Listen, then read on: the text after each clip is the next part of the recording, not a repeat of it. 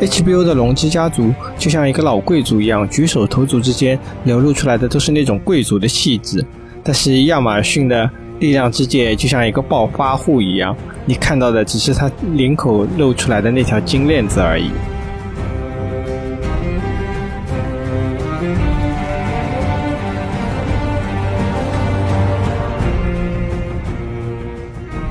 当时 HBO Max 上线的时候，是面临了很大的一个平台危机，他们就不知道自己没有《权力游戏》的这个剧集过后，自己对于很多观众意味着什么。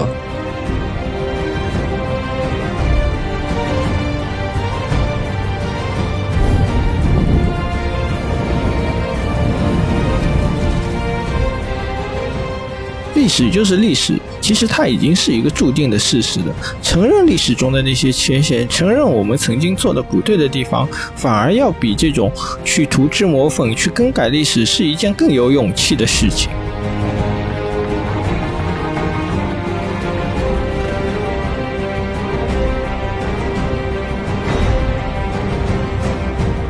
大家好，欢迎来到新一期的深交播客。随着《龙之家族》的热播，HBO 又将我们带回了维斯特洛大陆的恩怨之中。在2019年，《权力的游戏》遭遇了史诗级的烂尾之后，HBO 显然希望这部前传能够实现当年的辉煌，并且一洗曾经的耻辱。另一方面，亚马逊耗资五亿，被称为史上最贵的剧集。魔界力量之剑也在差不多时候开播，想要和曾经的王者一较高下。那么今天我们就请到了这个深交剧集方面的这个作者特洛伊，和我们一起来聊一下这两部剧。那么先来这个特洛伊给大家打个招呼吧。Hello，大家好，我是特洛伊。嗯，那个今天我们和特洛伊应该是主要是来聊这个《龙之家族》这部剧嘛，毕竟这个是曾经这个掀起巨大反响的这个《权力的游戏》的衍生剧。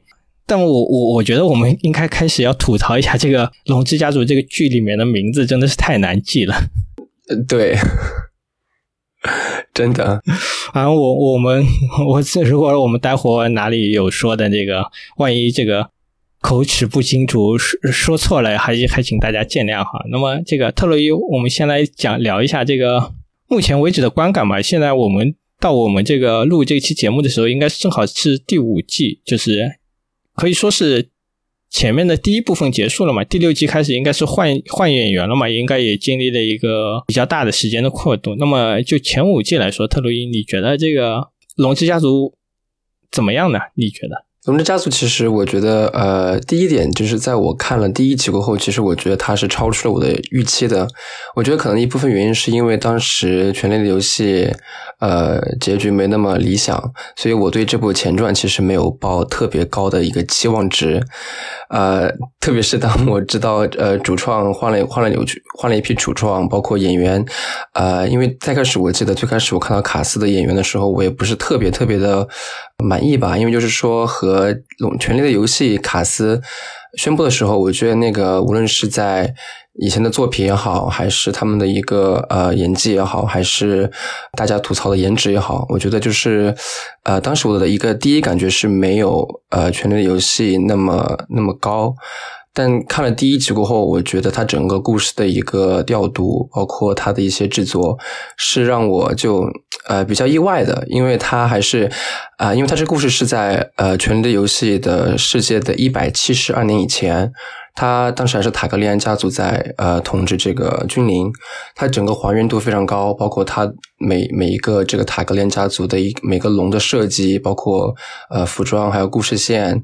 啊都讲得非常清楚。然后刚好上周是这个第五集嘛，第五集也是呃就是相当于前半段是这个雷尼亚公主和艾丽森特公主成人的时候。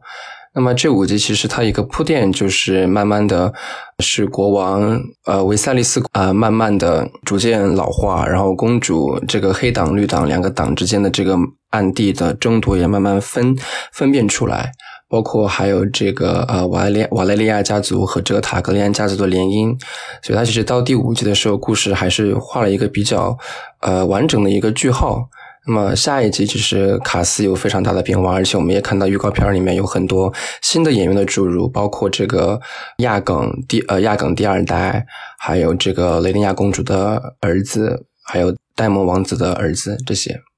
哎，呃，你你觉得这一次他和这个，或者说跟一开始那个《权力游戏》给你的感觉有什么不一样的地方吗？就光从这个开篇来讲，因为我们知道《权力的游戏》一开始是在这个林东城嘛，他们是可以可以说是一个相当平静的时候嘛，然后这就是说矛盾还没有那么冲突，没有那么激烈，但是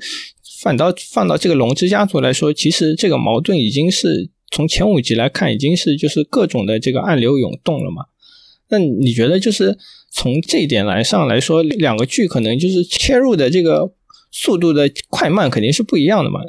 对，因为《权力的游戏》一开始的时候是那个呃，我记得第一集当时就是那那个叶军大王，他慢慢发现，在林东城有这个呃，就是《冰与火之歌》这个传说慢慢的实现，然后是史塔克史塔克家族他们。一一边发现了这边的这个传说慢慢被实现，然后，呃，罗伯特国王北上林东城和他们谈下，想请这个呃史达克家族去君临当他的国王首相。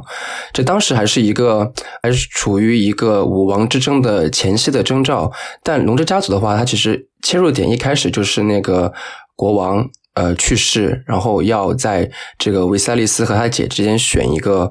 呃，选一个人来当他继承人，但其实当时他的姐姐应该是正当的继承人，但是他选择了维塞利斯，因为他是一个儿子，所以其实这部剧一开始的痛呃调度，我就是应该是家庭内部的一个纷争。就它的那个格局虽然没有《权力游戏》那么大，就是可能放遍整个维斯特洛大陆七大王、七大家族的一个争夺王朝的这个权力的争争夺，但是在这个家龙之家族里面，它更多是呃聚焦在这个家族内部的一个矛盾上。因为之前我记得我看这个好莱坞报道一个呃采访中，那个主创他就说到，因为和《权力家权力的游戏》不同的是，龙之家族他希望把矛盾。单一的放在这个维塔格利安家族里面来展现这个家族血与火的一个历史，并且讲述他们这个家族从古到维斯特洛大陆整个的一个历史的争端和内部的一个分成。而其实我们也知道，就塔格利安家族，他们其实是非常呃非常易怒暴躁，就像龙一样。他们就时不时会 喷火、生气，然后脾气也特别暴躁，然后同时也有很多疯狂的国王的传说在流言啊，流言在传说啊，所以他们的故事其实反而在另外一个维度上还挺吸引人的。对我，我我一想说的就是，其实这个我之前知道，就是《权力的游戏》他要拍这种衍生剧，而且不止一部的时候，我其实。开始的时候，我我也是期待放的很低的嘛，毕竟就是遭遇了这个《权力的游戏》遭遇了这个史诗级的烂尾，可能是这个美剧史上最大的一次烂尾之后，他们还要再启动这个项目。一个肯定是当年这个《权力的游戏》这种现象级的表现嘛，另一个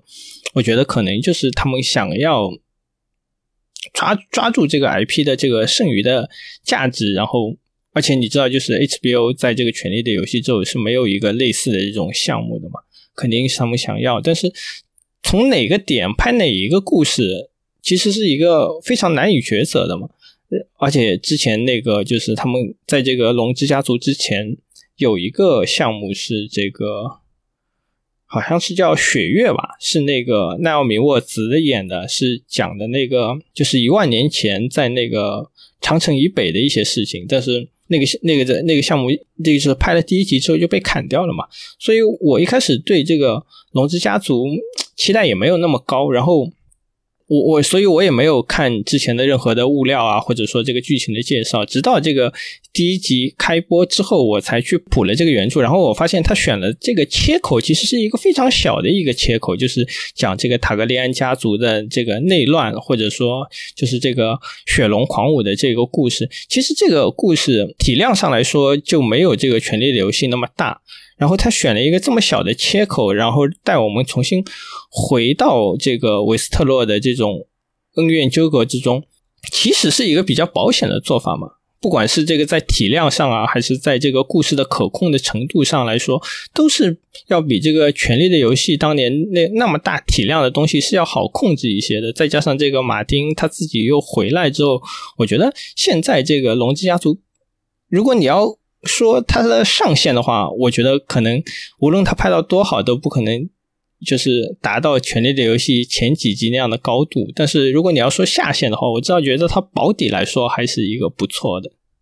对，而且其实我记得，呃，我也看一些报道，就是在这个一八年的时候，当时就是宣布了这个《权力的游戏》，他们会在第八集完结，然后当时 HBO 他们内部的高管就是说要找下一部的剧集来替代这个《权力的游戏》，因为当年就是《西部世界》HBO 的就所谓的王牌剧集《西部世界》，当时质量也下滑，然后其实没有那么一个剧集能够。呃，成为下一个 HBO 的顶梁柱子，所以当时他们就，呃，有五部剧集，一共是在投，就等于投这个标，然后最后就是呃，现在的主创雷恩他带着这个故事，塔格利安家族的故事，然后拿到了这个标书，同时也是因为当时马丁他。他自己，他本人非常喜欢塔格利安就是雪龙矿物这个故事，然后同时在呃那个采访里面，他提到就是在和那个 HBO 高管说的时候，他就非常的坚定，一定要拍这个故事，因为呃，我觉得对他而言的话，因为在这么多家族里面，塔格利安家族呃有龙这个特点，其实是在其实是在其他几个家族里面比较突出的一位，而且我觉得这也是当时我觉得大家在当年那么。那么对这个故事那么着迷的一个原因，因为我记得当时很多人就说这个剧里面有龙，然后我就就特别喜欢，也特别兴奋，可以每集看这个龙喷火啊，然后看见这个呃龙母她念那一句话啊，而且塔格利安这个故事放在现在来播的话，其实它也是《权力的游戏》，我觉得最能够吸引观众一个点，因为其实当时《权力的游戏》整个。剧集的主角有很多，史塔克、兰尼斯特、呃，塔克利安，但其实我觉得很在前面五集的故事叙述当中，呃，龙母她的一个故事一直是牵绊着大家往前走的，因为龙母一个人被丢到了这个狭海对面，然后一个人带着自己的军队。啊，到 S 索斯，然后穿过很多地方，最后回到这个龙石岛，怎么怎么样，怎么怎么样？所以这个塔格利安家族，我觉得对于很多观众而言是一个他们内心内心中一直牵挂着的一个地方。所以我觉得 HBO 打这个牌，能够把这个塔格利安单独拿出来作为一个故事点来讲，也是能够比较抓中观众的这个吸引力的。就是其实。这个《龙之家族》这个开播之后的这个评价也是一路走高的嘛。我记得刚开始第一季的时候，其实大家还是抱着一个比较谨慎的态度。然后随着这个一季一季的这个放，就是这个评分，不管是在这个美国那边还是在我们这边，都是一个呃上升的口碑嘛。那相反，就是我们来说到这个《魔戒》了嘛。其实跟这个龙之家族来说，就是口碑的差距还是蛮大的，而且就是亚马逊它是号称是魔戒是这个历史上耗资最昂贵的剧集嘛，但是就目前来看，两者是获得了这个截然不同的口碑。那这个特洛伊，你觉得这个？目就就从目前来看，为什么这个魔戒和龙之家族口碑差别这么大的？他们两个的这个差距，目前来看是什么呢？因为我我自己也有看，就是这个呃魔界龙力量之戒，我看了大概。他看了四集，然后我记得昨天是播了第五集。就目前我看下来，最大的一个差距就在于，我觉得最大的差距还是在于，就是编剧的这个故事能力上。呃，其实两部剧集它都是有这个原著的支撑的。虽然《力量之戒》它是呃取自于这个，我记得应该是《指环王》的一个呃附录，它没有《龙之家族》就一本书的那么厚度来支撑它这个剧本的一个编撰，但它也是有自己的一个呃原生原生体系在支撑它的。就目前看下来，就《龙之家族》五季一部一集一集来，就每个角色他的一个内心戏，包括他与剧中各个角色的一些发展、角色的发展也好，故事的发展也好，它是有呃一直在层层递进的。就每一集的，就是等于每一集你就知道这个角色他下一步在干什么，无论是那个。阿里森特，她从一个第一集的一个单纯无知的小女孩，到现在第五集身穿一身绿色的呃裙子，出现最后一个出现在这个婚礼上，然后宣称她自己是王后这个地位，你是可以非常细微的看到每一个角色他在整个剧集里面的一个发展。但是相比魔戒而言，就是我看了四集以来，大家每个角色是比较。偏平的，因为呃，我记得是在这个《指环王》的电影里边，也是里面有大量的角色的发展。我觉得阿拉贡当时一开始也是被大家看作一个比较高傲的一个国王，但是后来他呃，在与这个呃弗罗多冒险的途中，也慢慢慢慢变得比较亲切，然后同时也支持他们一路去呃毁灭这个魔界。但是在目前这个剧集里边，其实每个人的故事都比较扁平，没有像《龙之家族》里面那么立体化。相比而言，就是魔界里面的每个人，他们都是在被一个目标所牵引着，要去做自自己的事儿。但是和其他的角色之间的关系，包括他的一些内心的活动是互动是非常平面的。而且有可能也是因为魔界它的一个体量太大了，它又有中土世界，也有这个呃赤脚族，也有精灵族，它的线过于散乱，导致我觉得编剧没有足够的能力把这些线非常呃和谐的融合在一起。来讲述这个故事，就你刚刚说到这个故事上的东西，我觉得这个可能真的是这个魔剑那边他们这个原著的对于他们的支撑不足嘛，因为他们毕竟是改，只是有一个附录嘛，其实等于是基本上是要原创一个故事嘛。而且那边受到的限制比较多，我记得就是魔界那个版权委员会那边是说你不能就是更改这个角色的命运，如果后面这个角色还活着的话，你不能在这个故事里强行写死啊这样的东西。而且我我自己来看这个两句，我觉得他们两个剧最直观的这个差别就是在这个一个审美上有一些这个不同。其实，在那个魔界那边，它还是一个传统的这种奇幻的审美啊。就就是这种，也要有一个漂亮的这个山河啊，要展现这种非常壮观的景象啊。然后这个人物他需要需要一个正邪分明的，然后有一个巨大的危机，最后大家团结起来去把这个危机解除掉。这其实是一个非常传统的这种奇幻故事的一个框架。然后他在这个上面他也没有做得很好。就像你刚刚说的，他现在至少在这个第四季。我我我其实也是看到了这个第四季嘛，就是他的我还没有看出来他的这个人物之间的这个线是不是将来以一个什么样的程度能够有机的结合在一起。目前来说还是比较散乱的嘛，而且某些人物还有这种智商降低的这个嫌疑。是的，对，所以看起来就是一个可能是一个不是一个非常一线的这种。制作可能更更多的是像那种二线的这种好莱坞电影的一整个的一个框架，然后来套在这个魔界的故事上。另外一个我想说的就是，我不知道是不是我自己的观感啊，就是我觉得这次魔界的这个特效好像做的有很大的问题，它是这个大量的这种 CG 的运用，然后来体现这种传传统的这种奇幻故事中那种那种非常宏大和瑰丽的景象，然后。这种东西，你你单看的话，你你觉得是非常壮观的。但是，一旦有人物来进入进入到这个，就是这种他这个用 CGI 搭构的这个场景中，你就有非常明显的这种抠图感。我觉得，就第二集的时候，他们去那个就是矮人那边，然后就是他们背后是那个外面非常漂亮的景色嘛，然后你又明显能看出这种人物和这个景色其实是在两个维度上的。这个肯定就是这种 CG 没有做好嘛。你如果当然就是当年那个魔戒的电影，我这次也去重新看了一下，它是用一个非常就是非常有呃非常明显的滤镜来是遮掩遮掩掉了这种明显的抠图感。然后现在就是大家都是这种高清的设备了。然而我我不知道是这个亚马逊那边的这种工期太紧了，导致它这个特效没有做好，还是。他们就是没有注重这个东西，反而你在高清的这种画面之下，你会感觉到这种 CG 的割裂感是非常的明显的。然后，而且他们这个还我不知道为什么那个魔戒那边大量的这种慢镜头，然后拍的又没有美感。我我真的是，就每次慢镜头的时候，他他我知道他是想呈现出一种这种史诗感，但是这种史诗感，你你你今天还靠这种慢镜头，其实是一个非常落后的这个技术。包括你用这种大量的空镜头啊、远景啊，来来强调这个世界是多么的这个漂亮啊，这个其实我觉得在今天来看已经是有一些审美疲劳的。如果你放到这个二十多年前。当年那个魔戒电影的时候，大家会觉得很震撼，但是后来经过这个二十多年不停的这种奇幻电影给大家带来的视觉冲击，你再用这一套的东西，大家可能已经不吃这一套了。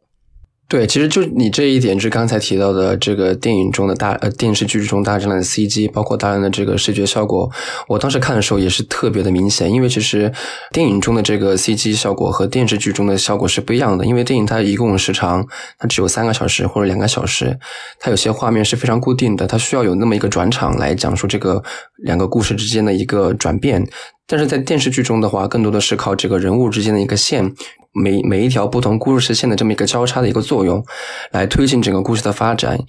所以我觉得，当他把就是你刚才说的，像二十年前，就是当时电影里面的效果，再搬到这个电视剧里面中的时候，它的这个效果其实是反而我觉得是不成一个正比的。而且在就是录播之前，我专门去查了一下，就这一次《魔戒》它的一个呃。花的一个总总总的价格大概是七亿美金，而《龙之家族》的价格大概是两亿美金，就相比而言，可能每呃就是接近三倍的一个成本，但是它其实制作出来的效果反而我觉得没有《龙之家族》里面的更真实，呃。因为这《龙之家族》里面，它更多用的 CG 效果是，比如说运用在龙上，或者是在一些啊龙石岛的一些特效上面，那些效果它其实是和当场的那个文戏是有一个非常好的一个映衬的。我记得非常清楚的是第二集《龙之家族》第二集，当时是那个呃戴蒙王子他在龙石岛，他自己说我现在就是龙石岛的王子了，然后我要和这个呃这个米萨利亚我们要结婚，并且他有了我的孩子。然后那个时候，国王首相奥托他就带一一帮子人去了那个龙石岛。龙石岛当时就是一个非常紧张的氛围，因为当时可能会在龙石岛发生一个战争。而这个时候，他的特效就做的非常的硬应景，就是把整个龙石岛衬托在一些浓浓雾之中。然后浓雾慢慢消散过后，这个时候那个雷利亚公主就骑着龙出来了。它这个学特效和这个景文戏的一个搭配是非常在点上的。但是就像你刚才提到的，在魔力量之界中，它很多的特效是单独放大的一个空景，然后也啊也有很多人物的人人物很小，在那个剧中根本看不见。它其实这个时候它的故事和这个呃。选景当中其实就有有一点分离，就我不能可能从一个观众的一个角度来看，我不能非常的感受到你这个景和这个当下的一个故事点，你们想交叉叙述的一个重点是什么？而且另外一点，我觉得就是在《力量之界》，我不知道是我个人的观点还是什么，就是我觉得它的美术方面，特别是服装还有呃化妆这一块，呃。看起来就比较比较的廉价，我记得网上就是有一个段子特别好笑，也是呃有一个国外的网友他拿拿拿出了一个龙之家族里面那个呃一个骑兵的一个衣服，然后左边是龙之家族骑兵的衣服，右边是那个魔界精灵族骑兵的衣服，然后他们就对比了一下，就感觉那个龙之家族骑兵的衣服特别的厚，而且做工比较比较精细，然后相比呢，就力量之剑那个骑兵的。盔甲感觉像一一薄很薄的塑料片，然后当时他这么一说，我觉得哎，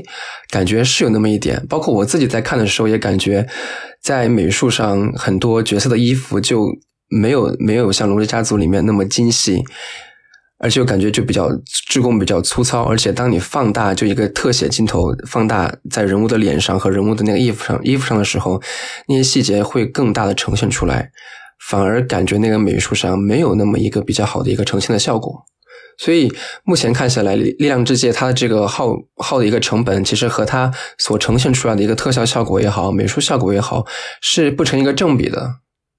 所以其实 我我不知道我打一个比喻 恰不恰当，就 HBO 这边的这个龙之家族像一个老贵族一样的，举手投足之间你都能看到他流露出来的这种贵族的气质，而那个。力量之剑那边就像一个暴发户一样的，他他他非常想就是展现出自己的呃有了钱之后得到出得到的这种地位啊，或者说对我，但是他举手投投足之间展现出来的反而是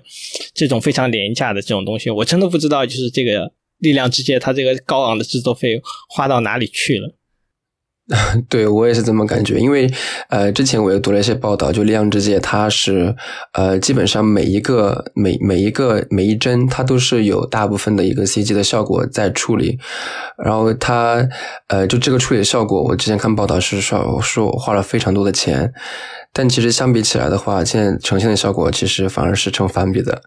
呃，但是龙之家族这边，呃，我我之前也是看到一些报道，就是说龙之家族他们这个主创在主创之前，其实他们压力是很大的，因为就像我们刚才提到的，就是当《权力的游戏》经历那么大一个滑铁卢之后，如果你像呃在《力挽狂澜》再制造一个能够与《权力的游戏》前面几季持平的质质量持平的一个剧集，是非常难的。就两它的难点，它的难点在于。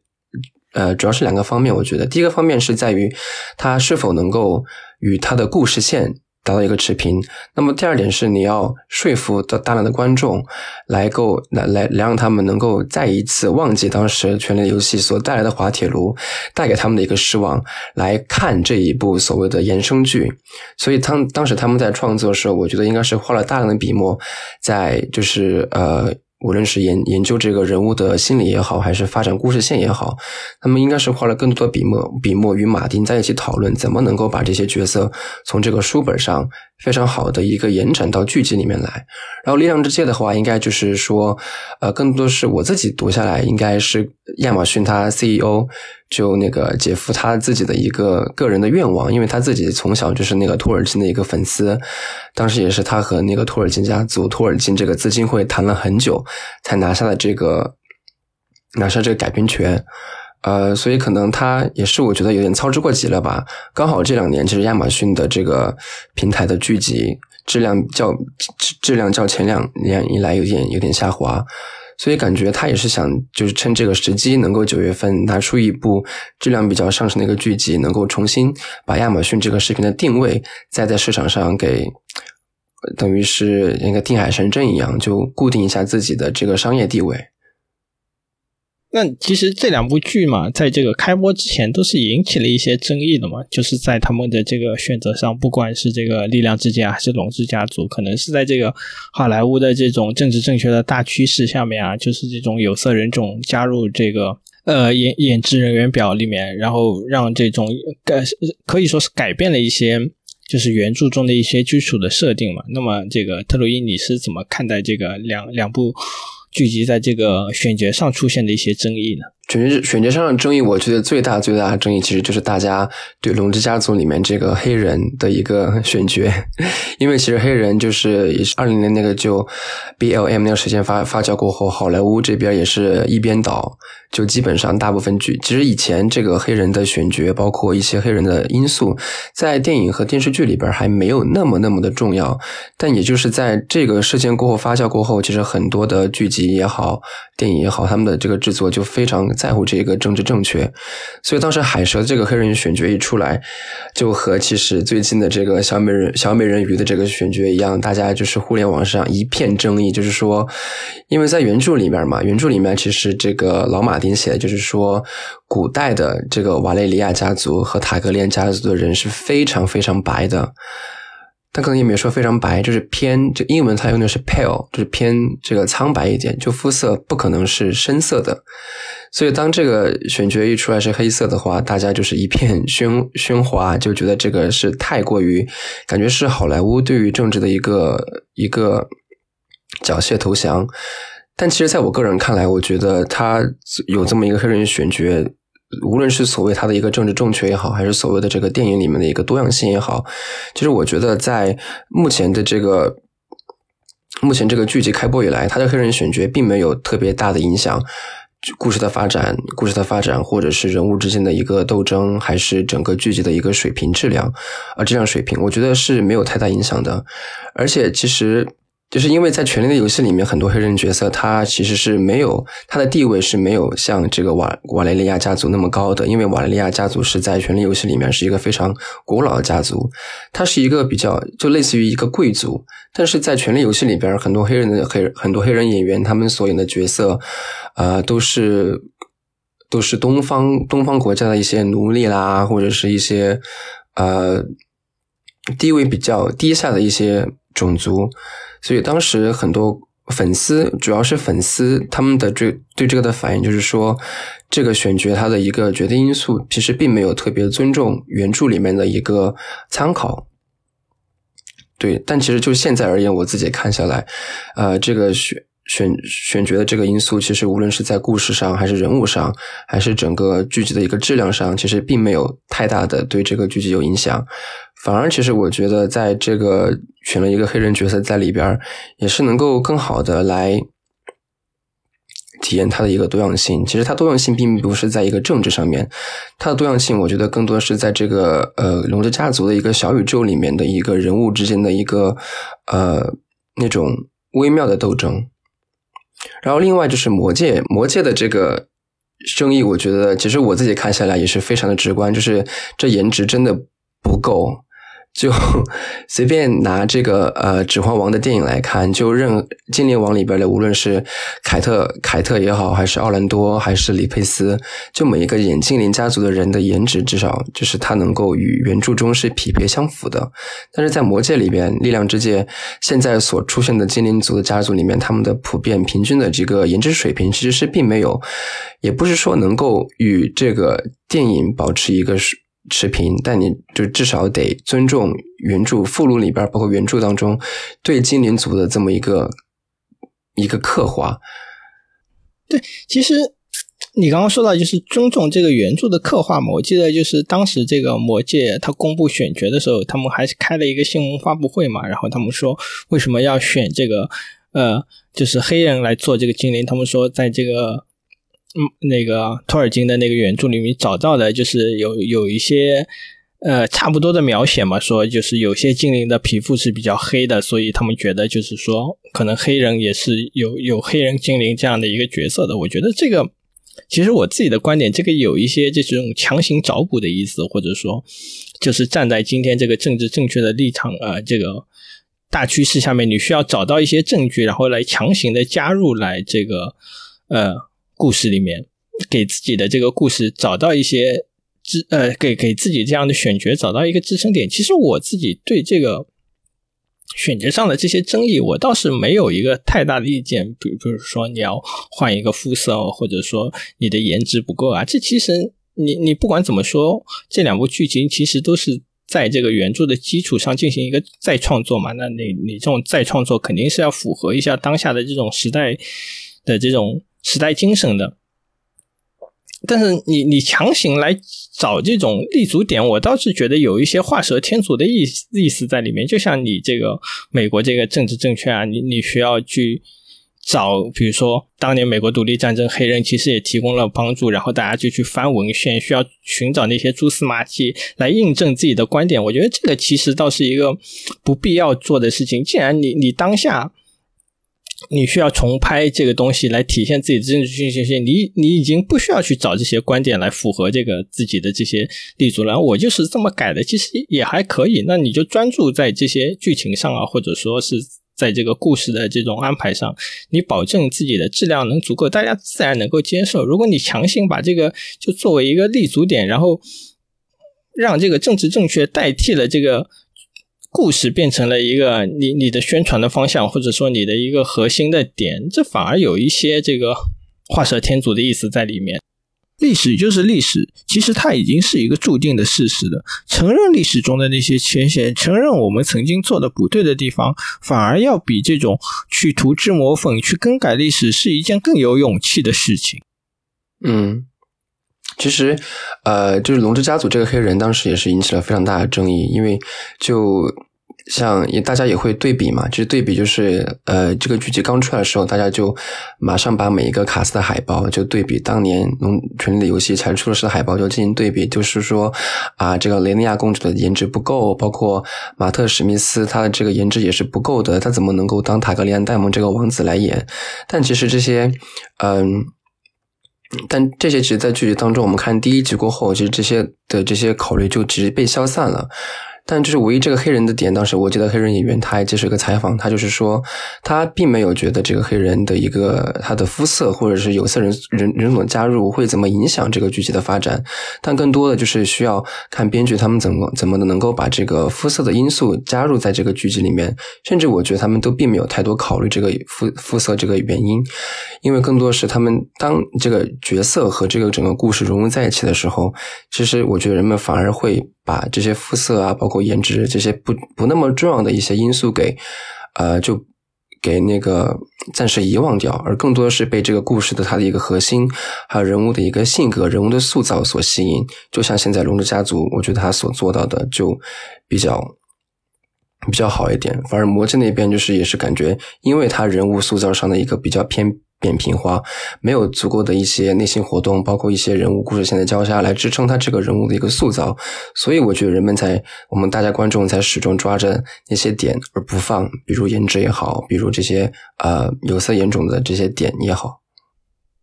其实我想说另一个就是说关于这个奇幻故事的改编嘛，你知道这种奇幻的故事的改编，它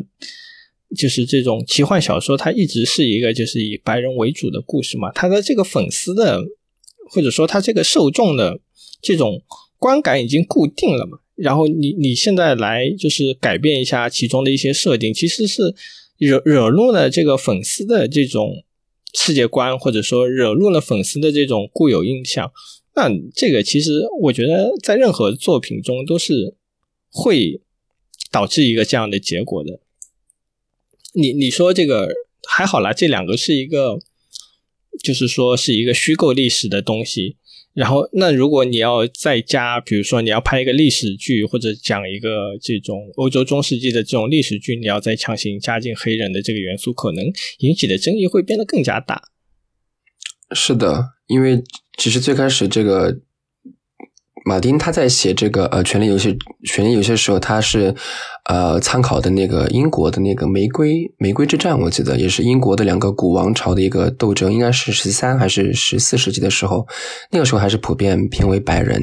而且其实许多奇幻故事就不仅仅是《权力的游戏》也好，包括。呃，就以前的一些北欧神话，包括这些神话，它都是来自于欧洲，所以它主要的一个人物角色还是以白人为主。所以当有这些有色人种加入，必然肯定会引起一些的争执。但我觉得，就是作为编剧也好，就作为编剧而言，包括作为主创而言，你的任务就在于，如果你选择了这个角色，那么你的责任就是说，要通过其他的一些呃技巧或者技法，让人们逐渐淡忘这个比较。呃，刺眼的一个点，然后让粉丝反而更更加就是重新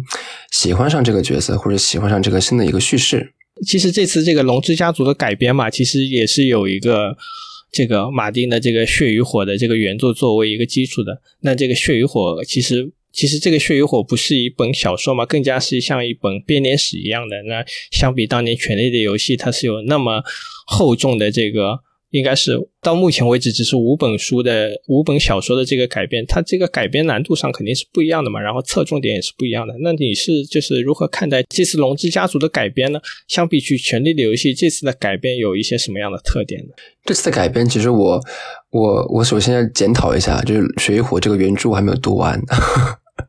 所以，可能我给的一些这个看法不是那么那么的一个客观和精准。但目前而言，就是我看了大原著大概看了一半吧，然后这个《龙之家族》改编，我其实最大的一个。看法就是和《权力游戏》相比，因为像你说的，《权力游戏》它是五本小说，它的每一个故事、每一个人物、它的每一个事件都有非常具体的一个时间、地点和人物，所以我觉得啊，在改编起来的时候，无论是《权力游戏》里面的这个呃血色婚礼也好，还是紫色婚礼也好，他们是有非常的一个扎实的呃故事在支撑他们去做这个改编，还原度，我觉得还原度相比起来也比较。简单一点，但是到《龙之家族》里面，我觉得因为是一个编年史，所以它的很多时间就是靠一个一个比较第三，因为它整个《龙之血与火》这个小说，马丁是一个第三人称的一个叙事在讲的，就是说，呃，亚梗亚梗王做了什么，然后这个琳尼亚公主做了什么什么，就没有一个非常，就是是一个以上帝视角在慢慢讲述塔格利安家族的故事，所以我觉得在改编起来的话，这个编剧有了更多的空间来。来让他们自己去发挥一些他们对这个角色的一些，嗯，我觉得是理解也好，还是体验也好，他们能够往这个故事里面注入他们更多对于这个角色的思考，或者或者是对于当下那个事件的一些，呃。呃，我觉得感想，我觉得最大的一个点就是在第五集，就是照亮前程这一集里边，呃，当时这个婚婚礼上面是这个艾丽森王后她穿了一身的这个绿色裙子，但其实，在原著里边，这个呃，当时艾丽森公王呃王后她第一次呃全身穿绿色裙子的时候，是在她和呃维塞利斯五五周年婚礼的时候，所以其实我觉得五周年婚礼，因为在这个。目目前的剧集里面其实是已经过了，他过了这个点了，他反而是把这个点给移花接木到婚礼上，然后这么一个小小的举动，其实我觉得在对于整个故事线有了非常大的一个帮助和一个呃，我觉得是烘托吧，因为其实当他穿这个绿色裙子来到这个婚礼的时候，就是很明显他在宣战，就表明了我艾丽森和你雷利亚，我们俩。我们俩就是两个两个两个势力，我们俩以前的姐妹情也好，我们的友谊也好，就在今天开始，我知道你的秘密过后，我们两个之间就不再是以前的好好好姐妹或者好这个好朋友了。所以我觉得在这一点上，其实编剧有了更多的一个空间去发挥，包括呃，包括文戏的一些补充。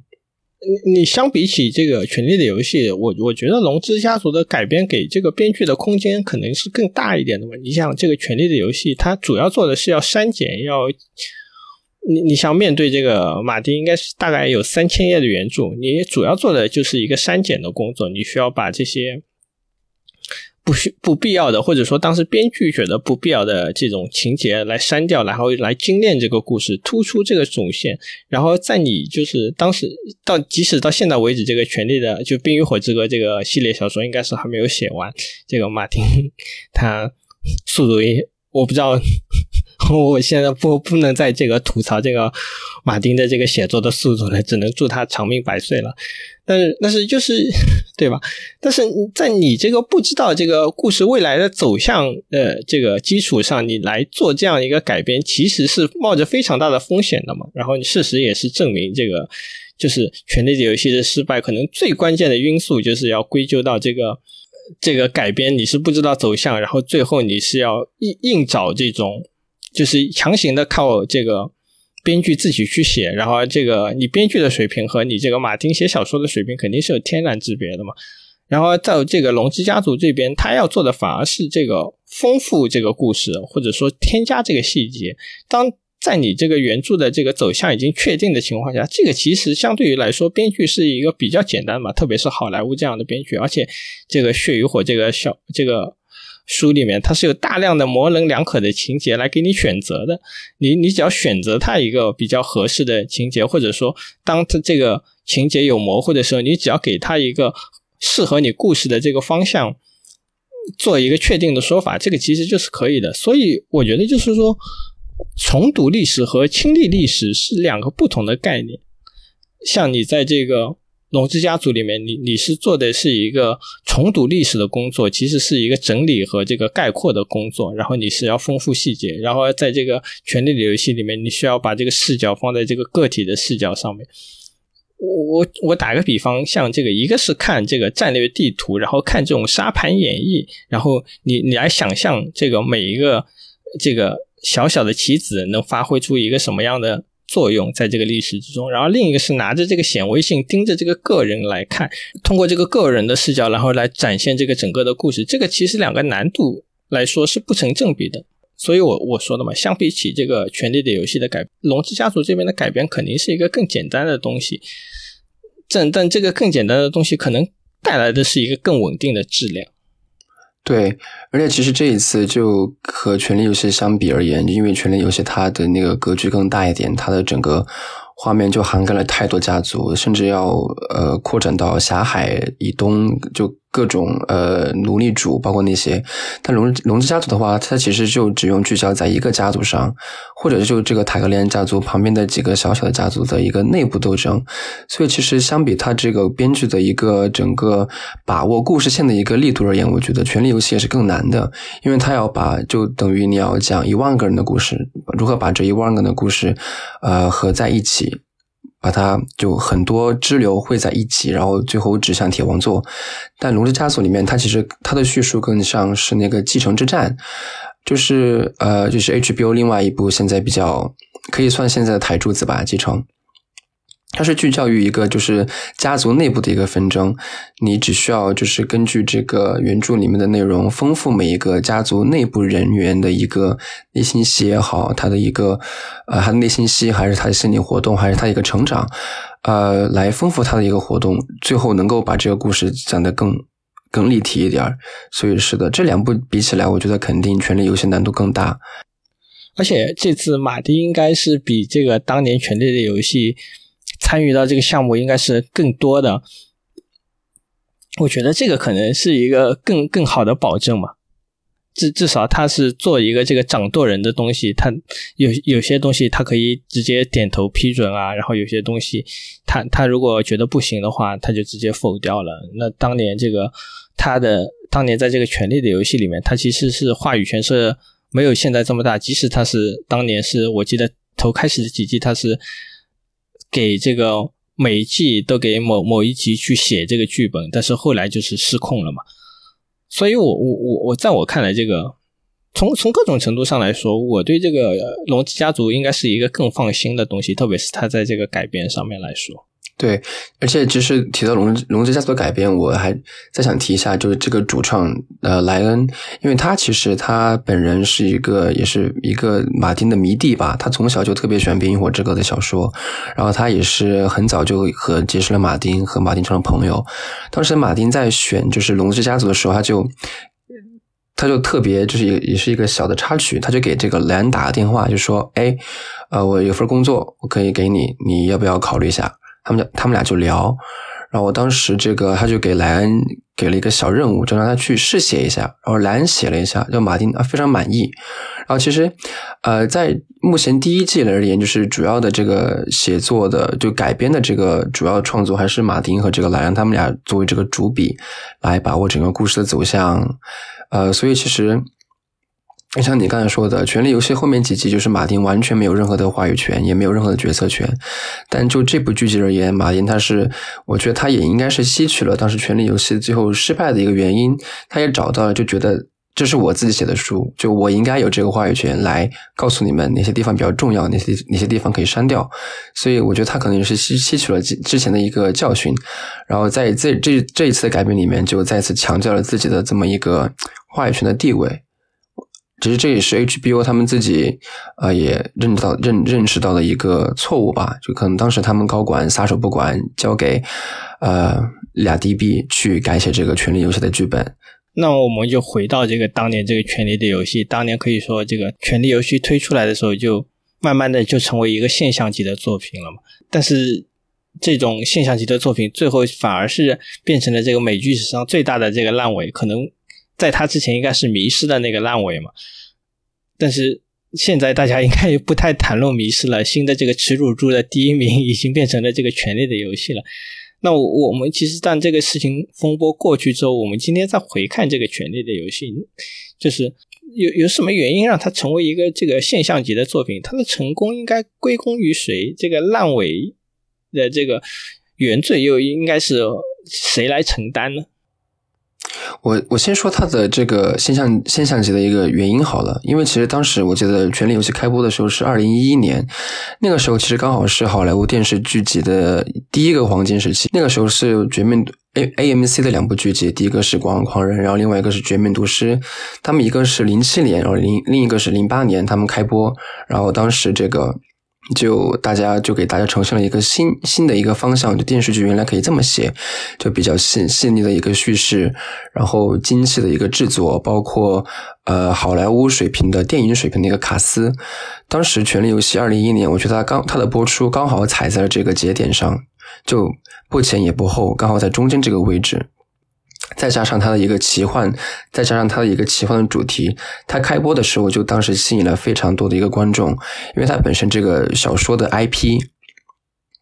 就一个非常扎实的一个粉丝粉丝的基底。当它制作为电视剧过后，这些粉丝自自然而然，我觉得会去呃去看这一部剧集。然后同时，它当时的这个制作也好，还是这个演员也好，还是它的整个呃主题也好，在当时就是。前二十年以来，就是从二零零从两千年以来到那二零一一年，应该是一个比较比较比较新奇的一个概念。因为 HBO 其实从从古至今都是从它开播以来都是出了名的愿愿意花钱，也是比较打造这个精品剧集的。但他以前的精品剧集，就是我们知道的，比如《黑道家族》或者《六尺之下》或者《罗马》或者《大大西洋帝国》，所有的这些剧集，他们都没有像《权力游戏》《权力的游戏》那样，是这么一个高制作、高成本的一个第一个在好莱坞利用电影制作水平的一个技术去打造一部剧集。所以，我觉得这个就是为他打造了一个非常好的一个基础，就粉丝加他的一个制作。刚好碰上了大家当时对黄对好莱坞黄金时期电视剧的一个期待，所以我觉得也是一个运气加实力的双重双重的一个效果，才导致他当时就火遍全球的一个现象级作品。但他的这个失败呢，我觉得也是刚才我们也简单前面的讨论过，他最大的失败应该也是在于呃。慢慢在我记得应该是第五集过后，因为第五季六六七八季这三季其实是根本完全没有基呃基于原著去改编的，因为当时本来这个马丁的书就第六卷还没有写出来，而且在第五集过后，马丁他的这个话语权慢慢也在这个原剧集里面变少，就俩 DB 俩制作人就刚开始自自由发挥，就因为他们也是觉呃也是想早日，我记得当时有他们也是想早日把这个剧集给。呃，完结下来，因为按照马丁他的原原始的一个打算，他觉得《权力的游戏》这部剧至少会做十季，但是因为呃俩 DB 他们的这个经费，包括他们的这个自己的档期，所以他们把这个剧集最后砍到了八季。八季的内容实际上是对整个内容是有一个大大的缩减的。就我觉得，根据马丁他自己的一个想法而言，他至少需要更多的时间和内容来把这个故事《铁王座》的故事给讲明白，但是。呃，第一在没有原著原没有原著的支撑下，二在没有马丁的一个呃协助的改编，三在就俩 DB 他们自己的一个这个改编能力不行，再加上他们这个经费和制作的一个一个一个时间缩短，才导致最后这个结局那么的匆促，就整个第八季的水平直线下滑。我其实从这个作品本身来说，哈，就是为什么《权力的游戏》当年能那么成功？我觉得就是马丁自己的写作是占了非常重要的原因的，或者说就是《权力的游戏》这个原著嘛，《冰与火之歌》它的这种出现，其实是导致了这个《权力的游戏》的改变的成功的。其实我们知道，就是奇幻的这种小说的写作，一直以来都是一个非常城市化的东西嘛，因为它。一般来说，这个奇幻小说它都是有一个固定的模式的嘛，一主人公的成长，然后主人公集结团队，最终打败这个邪恶的故事。这个风格就是从这个托尔金的《魔戒》开始的嘛。然后在在这个马丁这里，他其实是对这个奇幻小说做了一个革新的，就是说它是一种严肃的这种完全的现实主义的风格的写作方法来讲这个一个类似奇幻的故事。这个其实是打破了这个。当时读者对这种中世纪奇幻的刻板印象，包括你看这个，呃，权呃这个《冰与火之歌》中，包括这个《权力的游戏》之中，他们对这个魔法的运用，我记得是非常的少的嘛，可能就只有几处是讲到了真正魔法，大部分的时候都是一个基于这种现实的东西，跟我们的这个物理世界基本上是一样的。包括你看这个，就是龙作为这个。权力的游戏最大的卖点，它是它是一种纯粹的生物，或者说它是一种一个武器的存在，而不是一个人格化的东西。像曾经我们读到的那些。故事里面，这个恶龙都是有一个自己的人格的嘛，他需要绑架公主啊这样的东西。然后在这个马丁的世界里，它是一种战略武器。包括这个马丁的世界里，它也是没有这个矮人啊、精灵啊这种东西，它是完全的是基于一种就是我们说的这个马基雅维利式的政治的斗争去想象这个东西。而在这个里面，所有奇幻的元素不过是一个道具。如果我们今天这个世界上有龙的话，那肯定跟这个马丁的世界其实是没有一个太大的差别的嘛。当当时马丁写作的时候，他是基于这个，就像你刚刚说的是这个基于这个英国的当年的这个玫瑰战争来做一个创作的蓝本，它的核心其实是这种政治斗争，而且这种政治斗争是毫无道德和情感可言的。当时我记得马丁说过一句话，他说当时托尔金。他在写《魔戒》的时候，他说他是完全没有搞懂，就是当年摧毁魔戒，阿拉贡建立这个人类的帝国之后，他是怎么样进行一个税收的，或者说他是完全不去考虑这个阿拉贡是如何来治理这个国家。但是在马丁那边不一样，他当年自己采访的时候就说：“呃，我写了这个。”《冰与火之歌》的前几卷，我就意识到自己需要一个塔格里安王朝的这个家族的家谱，然后我需要一张地图，我要进行这个严肃严肃的这种沙盘推演，来保证我这个故事是有一个现实基础的。所以这个东西你可以看到，它是对一个我们曾经的所谓的这种奇幻文学进行了一个改革。这种改革，当你在呈现到一个。影视作品的时候，当然是非常的有新意的。包括你像这个当年《魔戒》火了之后，大家也是拍了很多类似的、类似于《魔戒》的这种不管是这个电视剧也好，电影也好，但是他们基于的依然是一种这种想象的中世纪的奇幻的故事。其实本质上来说，可以是换汤不换药的。但是当《冰与火之歌》推出之后，大家就意识到了啊，这个奇幻故事原来还有一个这样的写法。包括你看以前拍我们拍这种古装的故事嘛，就就单以这个电视就美剧的这个角度来看，你要不就是罗马那那样的 HBO 当年那个罗马是一个。严格的、严肃的这种历史剧，要么就是像这种斯巴达克斯那样一个纯粹的以这个血和血呃那个肌肉啊，或者说战斗啊，或者说性为卖点的这个东西。但当这个奇幻故事和这种政治斗争结合起来的结合起来的时候，这个马丁是做了一个第一人，所以他当时这个《冰与火之歌》或者说《权力的游戏》是一个完全的这种革新者的态度出现的。这可能是他成为这种现象级作品的原因。对，而且我觉得他也是因为在那个时间就是非常的一个呃恰当，因为就是在那个魔界开播，我记得是两千年左右，包括哈利波特时期也是那个时候，其实在两千年左右，大家就看了那么多关于理想主义的一个故事，就大家可能自己可以呃成为一个魔法师，然后呃降服自己内心的。恶魔，然后和朋友一起去达到什么彼岸，然后获获得光明。在那么多一些比较老套的这些故事的一个叙述当中，就十年后，当有这么一个就是结合现实加加古典的，在这个古典王朝的斗争，就莎士比亚斯的一个呃内部斗争，加这个一些一些比较微妙，但又又又不至于那么那么多的一些奇幻元素在里边的时候，它这个剧集其实是我觉得就是满足了当下观众对。当下观众对于这个一个比较好的一个电视剧的所有期待，就是你又给了我我现在现实生活当中可以体验到的，就是勾心斗角，还有人人权的一个斗争，又给了我一些我看不到的，那就是古时候的那些王朝争斗，包括一些龙的一些奇幻因素。当它这两者结合起来的时候，我觉得刚好也是特别符合现在观众的一个口味。就是大家口味其实慢慢在变重了，以前可能大家口味还比较轻一点。那回来说到这个烂尾，我不知道我我能不能把这个原因归咎于这个马丁的编辑哈，催稿催的不勤快，导致马丁自己写不出来。应该也有这么一个一部分原因。当然，这个肯定是一个玩笑话了。但就是我我觉得当时就是马丁。他同意改的时候，他也可能没有意识到，就是马丁当年把这个就是点头同意 HBO 去改的时候，我记得他当时是两 BD 主动来找到马丁，然后就跟他吃了一个饭。当马丁意识到这两个 BD 是这个就是《冰与火之歌》的粉丝之后，他是同意了这个改编。其实他以以前一直是不想让这个好莱坞来染指这个改编自己这个最重要的作品的，包括他以前。在好莱坞其实是当过编剧的，他知道好莱坞整个一个流程，所以他他是其实是有一个这样的初始的印象在里面的。然而，当这个他发现这个两 B D 是他的粉丝会忠于他的这个原著的时候，他还是就是决定去赌一把也好，或者说放心了也好，让 HBO 来这个改编。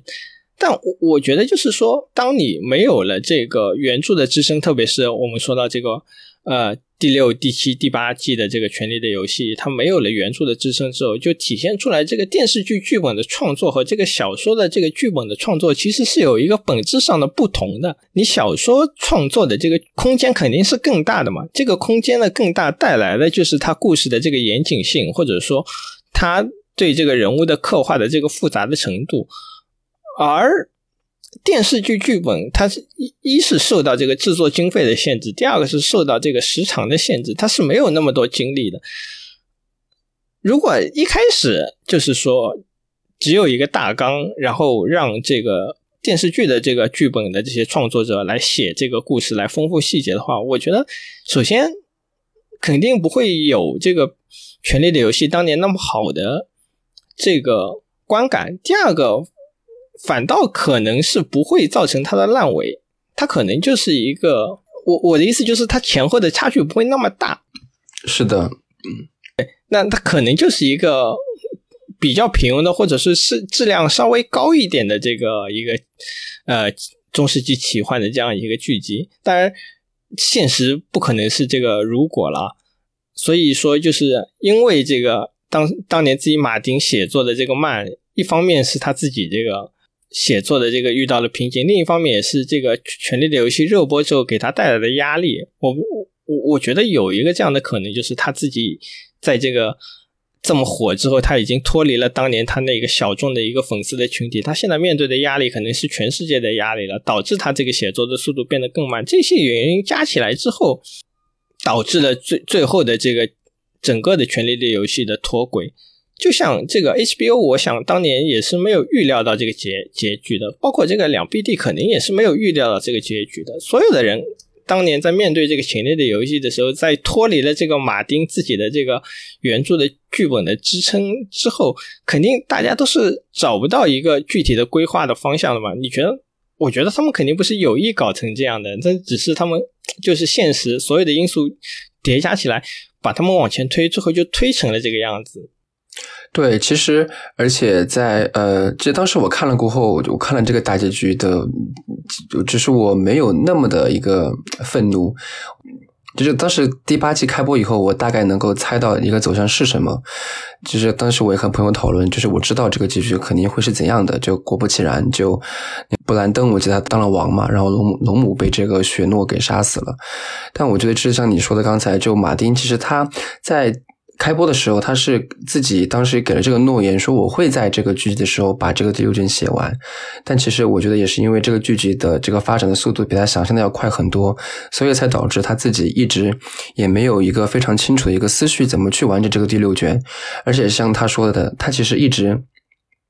自己预想的是这个权力游戏会有实际的这个一个长度，但就是因为 HBO 那边的一个制作经费，包括 HBO 那边后面 HBO Max 要上线，他们要制作一个全新的一个商业计划，来如何吸引新的一些观众来打造自己的平台，所以才把这个权力游戏这个长度给缩减到第八集，而且七八集有很明显的一个剧集的缩水缩水，所以这是当时就也撒手让两 BD 去创，在没有原著支撑下去实现这个创作。然后在其实，在那个创作下，两 D 两 BD 的压力其实也挺大的，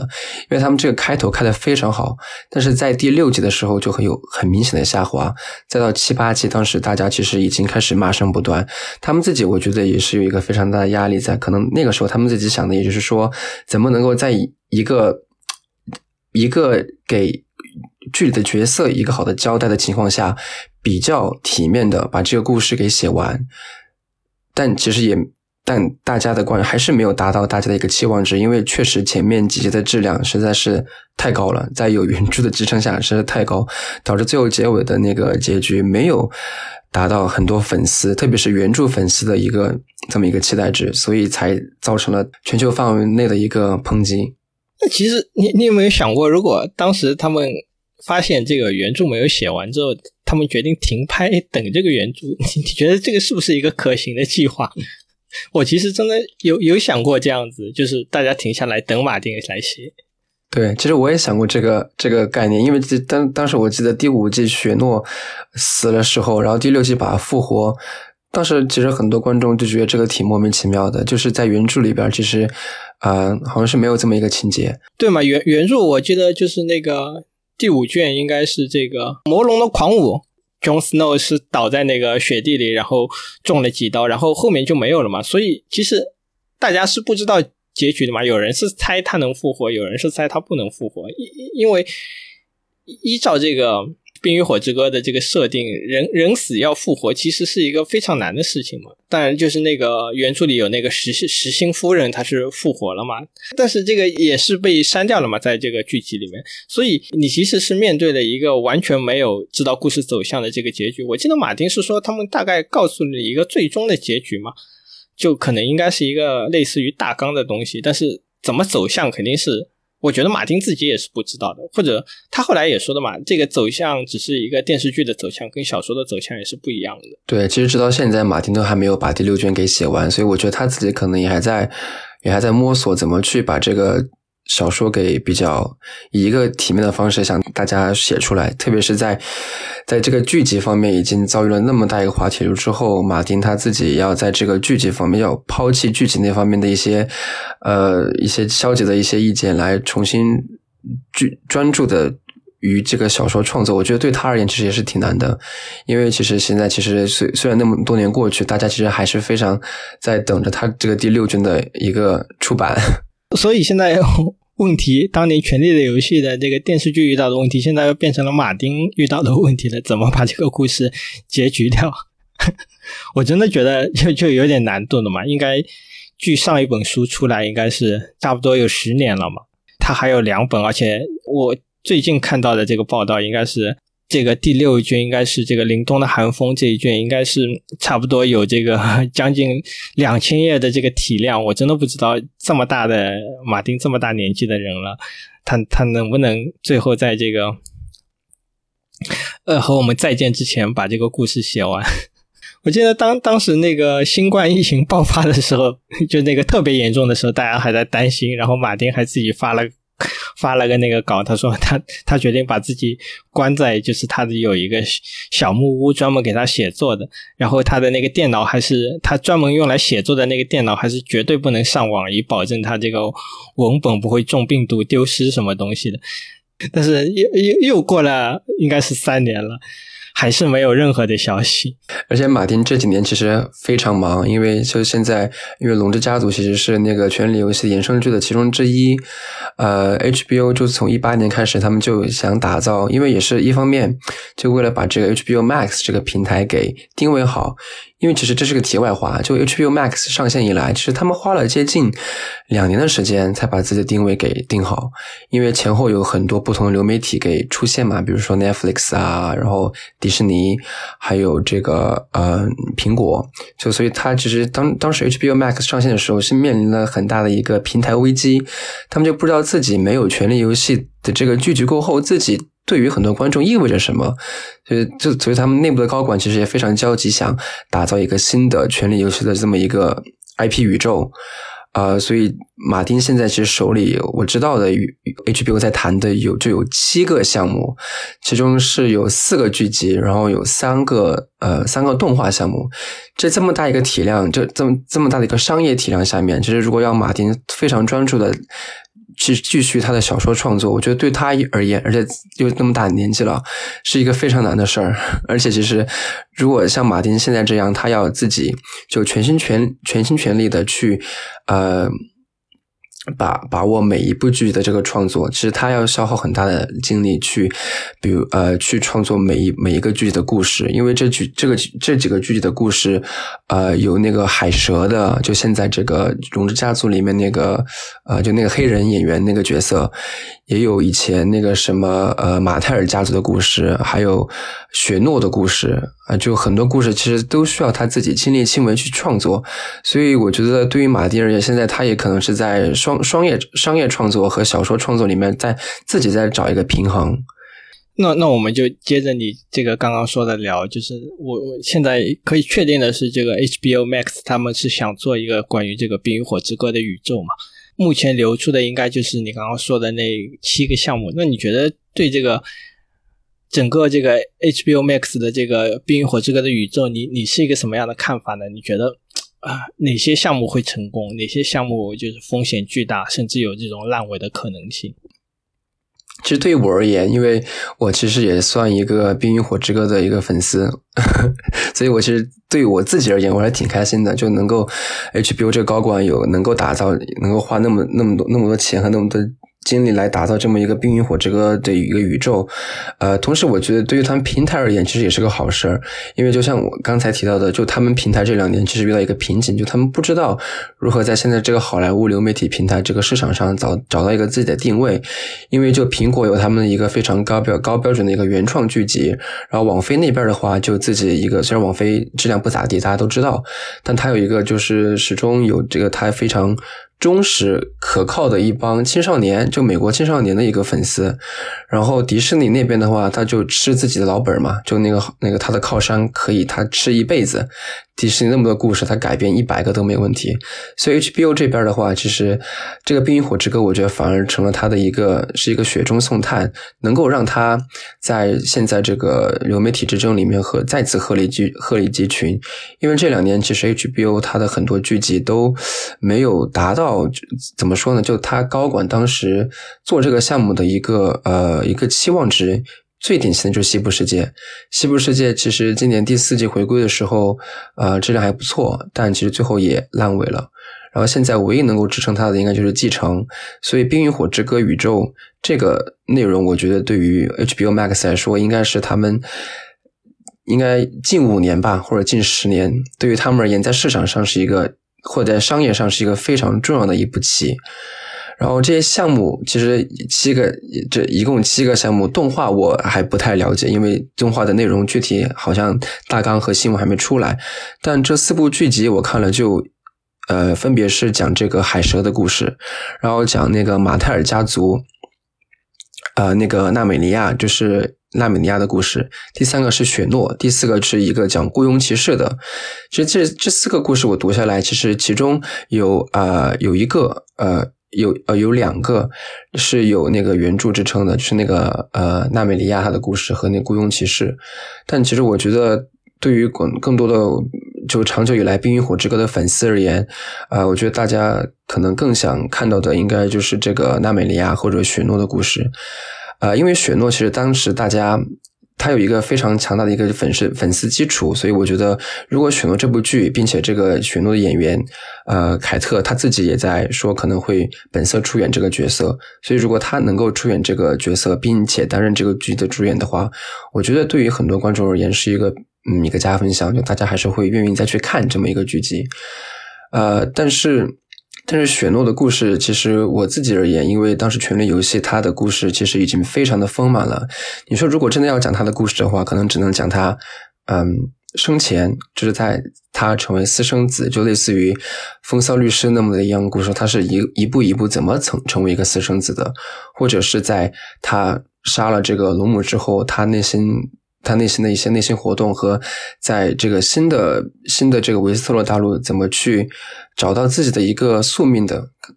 这个故事，所以我我不太我不太确定大家是否愿意在这个《权力的游戏》这么一个丰满长达八季的一个角色塑造下，再花那么多时间去看这个已有角色的一个故事。然后纳美利亚，我觉得大家会。呃，看的一个原因是因为我自己对，首先我自己啊，我对这个角色还挺感兴趣的，因为他是在这个《冰与火之歌》世界一千年前的一个故事，就是类似于还比这个塔格利安家族还要再往前，就大家可以更立体的从这个纵向上更加立体的看到整个维斯特洛大陆的一个历史的一个进程。呃，所以我觉得这个其实反而对于我而言，就等于是一个新大陆，我会比较愿意去看这么一个新大陆的故事。同时，我觉得可能更多的观众，他们也想去了解，就是以前的维斯塔洛是怎么样子的，包括这些家族、古代的王朝，他们是怎么一个去纷争的。我看到那个最新的消息是说，就是 Jon Snow 的那个故事应该是一个后传嘛，就是讲他去了那个长城之外之后发生的一些事情。但是我我我当时看到了这个企划，我真的是没有多少信心的，因为就是在这个《冰与火之歌》这个烂尾之后，我觉得这个肯定是一个连锁的反应，就是大家已经知道了这个结局我不满意，那你继续这个结局往后来编。有有多少的这个内容可以去写？其实真的是一个打非常大问号的东西。对，而且特别是我觉得，就像就当大家就对雪诺这个角色特别熟悉了，因为就八年嘛，就大八年的这个刻画，其实大家对这个角色的一些行为，包括对这个演员本身已经够熟悉了。我觉得从一个故事的一个吸引度上，大家可能没有那么的愿意再去花更多就三年或者五年来看这么一个已知角色的故事。但也可能就也有一些粉丝，他就可能是雪诺的忠实粉儿。他说：“哎，我就愿意看雪诺的故事。”我我其实自己有一个这样的想法，就是说，这个这次的这个龙之家族其实是只改编了血与火这个其中的一部分嘛，就是塔格利安王朝的这个征服史之间的之中的一部分嘛，而且他也只出了一个上卷。那那其实里面还是有很多的故事，比如说最后这个塔格里安覆灭的这个故事，其实这个跟那个《权力的游戏》衔接是更紧密的嘛，就是讲他那个蜂王最后是怎么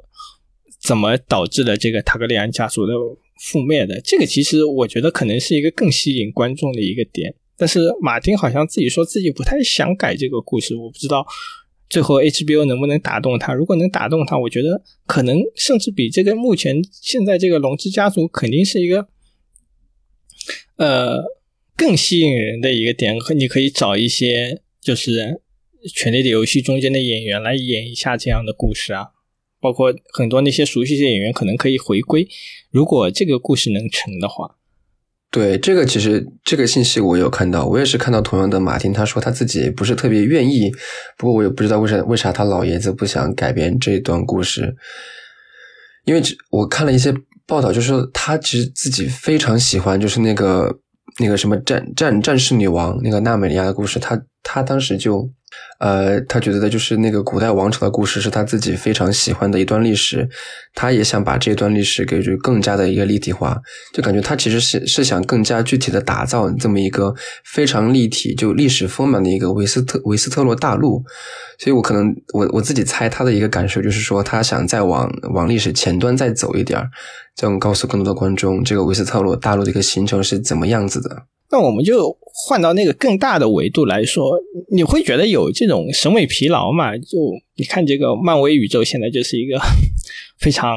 好的这个例子，就是自从他要进军这个电视剧之后，应应该是差不多快两年了嘛。除了这个第一部那个《旺达幻视》，然后后面的这些剧集，包括最近播的这个《女浩克》这个剧，真真的就是同质化是非常的严重的。然后。对这个电影的那边，其实帮助也是不是很大，反而就是让观众有一个审美疲劳。为什么？你你不停的在推出类似的东西，然后又很水啦这样的子。我我我当然，我觉得如果 HBO 来做的话，肯定不会体量这么大，然后就是剧情这么水。但是审美疲劳这个东西肯定是存在的，所以我我真的很难不去想，万一有一天大家对这个。《冰与火之歌》这个世界审美疲劳了之后，会是一个什么样的情况？嗯，这个点我觉得是一个非常有趣而且值得探讨的点，因为就像漫威宇宙，我觉得漫威宇宙是一个比较特殊的一个例子，因为它它的一个故事就是呃大家都非常熟悉的，就一个非常的一个就美国梦，一个英雄至上的一个主题。呃，《冰与火之歌》的话，我觉得从一个题材题材来讲。呃，就目前而言，我觉得它还在审美上不那么容易让人觉得疲劳，因为就是它始终是。讲述了这个人性的一个斗争，包括和现实相关，就包括一些家族的内内斗史，然后王朝的一个内斗史，它始终是紧贴着人人性的一些，我觉得邪恶、善良，还有各种情绪所在的。它是一个我觉得很多人能够去回应的一个作品。但漫威的话，因为它的一个故事叙述，像你刚才说，它比较水，而且它非常的一个，我觉得统一化。它每个剧集的故事其实放在一起的话，就是非常相像的。我我还是对这个 HBO 的这个整个计划是一个谨慎乐观的东西，包括我真的是最担心的其实是马丁的这个他的这个身体状况，或者说他的这个创作能力能不能跟上 HBO 这样一个庞大的计划，包括他现在还有一些非 HBO 的这个项目，包括他那个曾经的这个沙王的这个改编，还有在这个百变牌王的改编，包括这个电影冰龙的这个改编，我真的是 无法想象他忙得过来吗？所以 还是要说那句话，祝他长命长命百岁。当然，优先级优先级，我还是希望他把最后的两本写完。那我们今天就来说这个，其实这个聊到这个《权力的游戏》，它当年真的是给整个好莱坞带来了一个非常大的变化。它就是，那你觉得就是《权权力的游戏》这个出现，到底给好莱坞带来了一个什么样的，包括给这个整个美剧界带来一个什么样的变化？我自己呃，其实我看美剧刚好呃，我是一二年开始看的，就是到今年刚好十年为止，所以《权力的游戏》对我而言，我觉得也算当时是我的一个入门美剧。当时我的第一印象就是说，呃，就作为一个当时的一个看者来讲，我觉得我就没想到原来美剧可以这样拍。然后反观就是从呃两千年开始，HBO 的那些经典剧集，包括《欲望都市》《黑道家族》《罗马》这些剧集，《权力的游戏》出现，它。它最大的一个点就是将一个将一个电影制作，还有许多奇幻元素、现实元素融入融入到电视剧这么一个现象里面。它告诉大家，这个是可以实现的，就等于他他把这个剧集创作的一个一一个这个呃水平给提高了太多太多。特别是在就是二零一一年那个年代，它的这个制作水平，包括它的整个对呃剧集原创尊重的一个水平，是很多目前剧集而望而项背的。像比如说网飞的那个《王冠》，还有现在这个呃亚马逊的《力量之戒》。他们也是其实尊尊重一些历史，包括尊重一些剧的改编，但他们就是无论是在我觉得制作上，还有他们在这个呃好莱坞的这个电视水平的一个保持上，都是其实向《权力游戏》而看齐的。所以我觉得他目前而言对好莱坞带来最大的一个改变，就是他将这个电视剧制作呃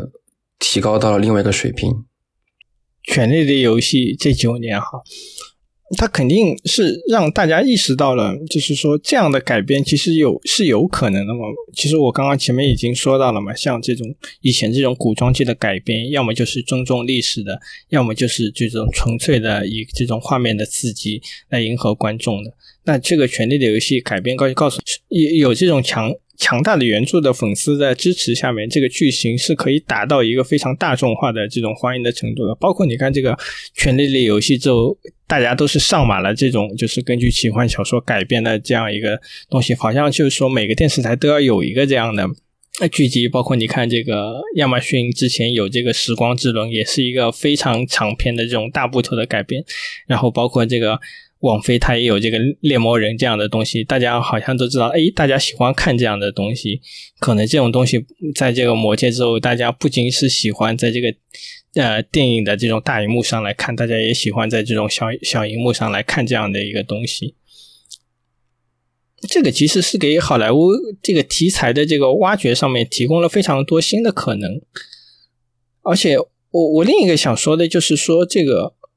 整个你你放在这个大环境上来看，这个《权力的游戏》就像你刚刚说的嘛，正好是一个时间的节点上，它是第一个这个美剧的黄金时代。然后这个第一个这个美剧的黄金时代，其实是给这种美剧带来了这种制作上的一个非常大的改革的嘛。包括就是说这种有线电视台的这种兴起和这种公共台的这种衰退嘛。我之前还去就是查了一下这个历年的艾美奖，包括就像你说的，在这个。广告狂人和这个绝命毒师之前，艾美奖最佳的这个剧情类获奖的这个剧集是像这种迷失这样的剧集，或者二十四小时这样的剧集，是一个非常大众流行的这种，包括这种故事啊，还是它的这个制作规模上来说。那然后，然后到了这个绝命毒师和这个广告狂人，他们带来是一种更加精英的制作的模式。这种精英的制作的模式，终于是得到了这种艾美奖的认可。还有一个就是说，从这个制作规模上来说，我不知道，就是如果你看这个电视剧更早一点，你会发现，就是曾经的那些像这个二十四小时啊、迷失这样的电视剧，他们的这个单单季的这个集数上是。非常多的，应该就是对啊，二十一季大概有二十三集、二十四集，他们的这个模式是这种，就是秋季开播，然后有冬歇期，然后从第一年的这个九月份一直要播到这个第二年的四五月份，然后整个就是贯穿了。一年，公共台的这种剧在经历了这种有线台剧的冲击之后，我们看到的是这种迷你剧或者说这种限定剧的这种兴起嘛。今天大家大部分的剧都是这种，呃，十十集是一个标准的体量，甚至有更小的这种七集啊、六集啊，甚至四集。以前这种我记得他们叫电视电影嘛。现在大家应该是就都叫做迷你剧或者是限定剧，就是有一个这个更小的这个题材，然后是更短的故事，然后是争取是在一个单季之内把这种故事讲完。就是说，侦探就是这样一个很好的例子嘛，就是侦探其实是开启了这种迷你剧或者限定剧的一个黄金的时代。集数上的这种制作模式啊，就是时长的这个变化带来的，其实就是这个讲故事的方法的一种变化。你你不需要。像这种以前长篇大论的来讲一个人物，其实是你可以更精简的、更精细的，然后没有水级的来讲这样的一个人物。包括这种，你看像这种限定剧之后那种，就是我们以前说的单元剧的这种模式，其实是已经基本上是看不见了嘛。就是每一集讲一个单独的故事，就像《豪斯医生》啊这样的一个剧集，现在基本上是已经没有什么吸引力了。是的，就像你刚才提到的，对，就《权力游戏》它当时开播的时候就是以十集为一个单位，它就是每一季讲一个故事。其实这个也是 HBO，我觉得它从很早以来，就从《黑道家族》以来，他们在慢慢向这个呃精英就精英制作这么一个靠近。我觉得直到二零一一年，就《权力游戏》这个播出才。给全球范围内的一些电视制作和好莱坞制作，告诉他们，就这个是真的可以实现的，而且这个是以后未来电视的一个大大的一个走向。比如像网后来网飞嘛，还有包括呃迪士尼他们做的这些剧集，其实都是基于这么实际一个打造，唯一季来讲这么一个故事。而且就像现在，其实很多剧集他们都是一般，呃，而且以前的电视剧有很多集很多季，我记得最长的那个实习生格雷现在有十。八还是十九季，但现在这种那么多那么冗杂的一个技术，其实在在放在现在，其实根本是不被观众所欢迎了。就现在观众他们所需要的也是一个比较精心制作、电影水平的一个浓缩的一个剧集。其实我还想。说的一点就是关于在这个角色的塑造，还有整个对呃政治的一个对，就是好莱坞政治的这么一个反响上，因为其实，在以前的话，呃，很多经典的剧集，比如说呃又又提到又要提到《黑道家族》或者《广告狂人》或者《绝命毒师》，他的怎么他他的这个故事的话，其实始终是围绕那么一个男主角或者一个女主角在叙事的，呃，整个剧集当中是以一个人为核心，然后其他的角色来烘托他的一个线来。支撑整个剧集的一个发展，但是到《权力的游戏》过后呢，你会发现其实每一个角色都是主角，而且你会爱上，你会爱上，就是可能剧集里面你会爱上不同的角色，你会恨不同的角色。就这个《权力游戏》它的一个故事叙述上，给了我们很多的一个可能性，就是让我们能够。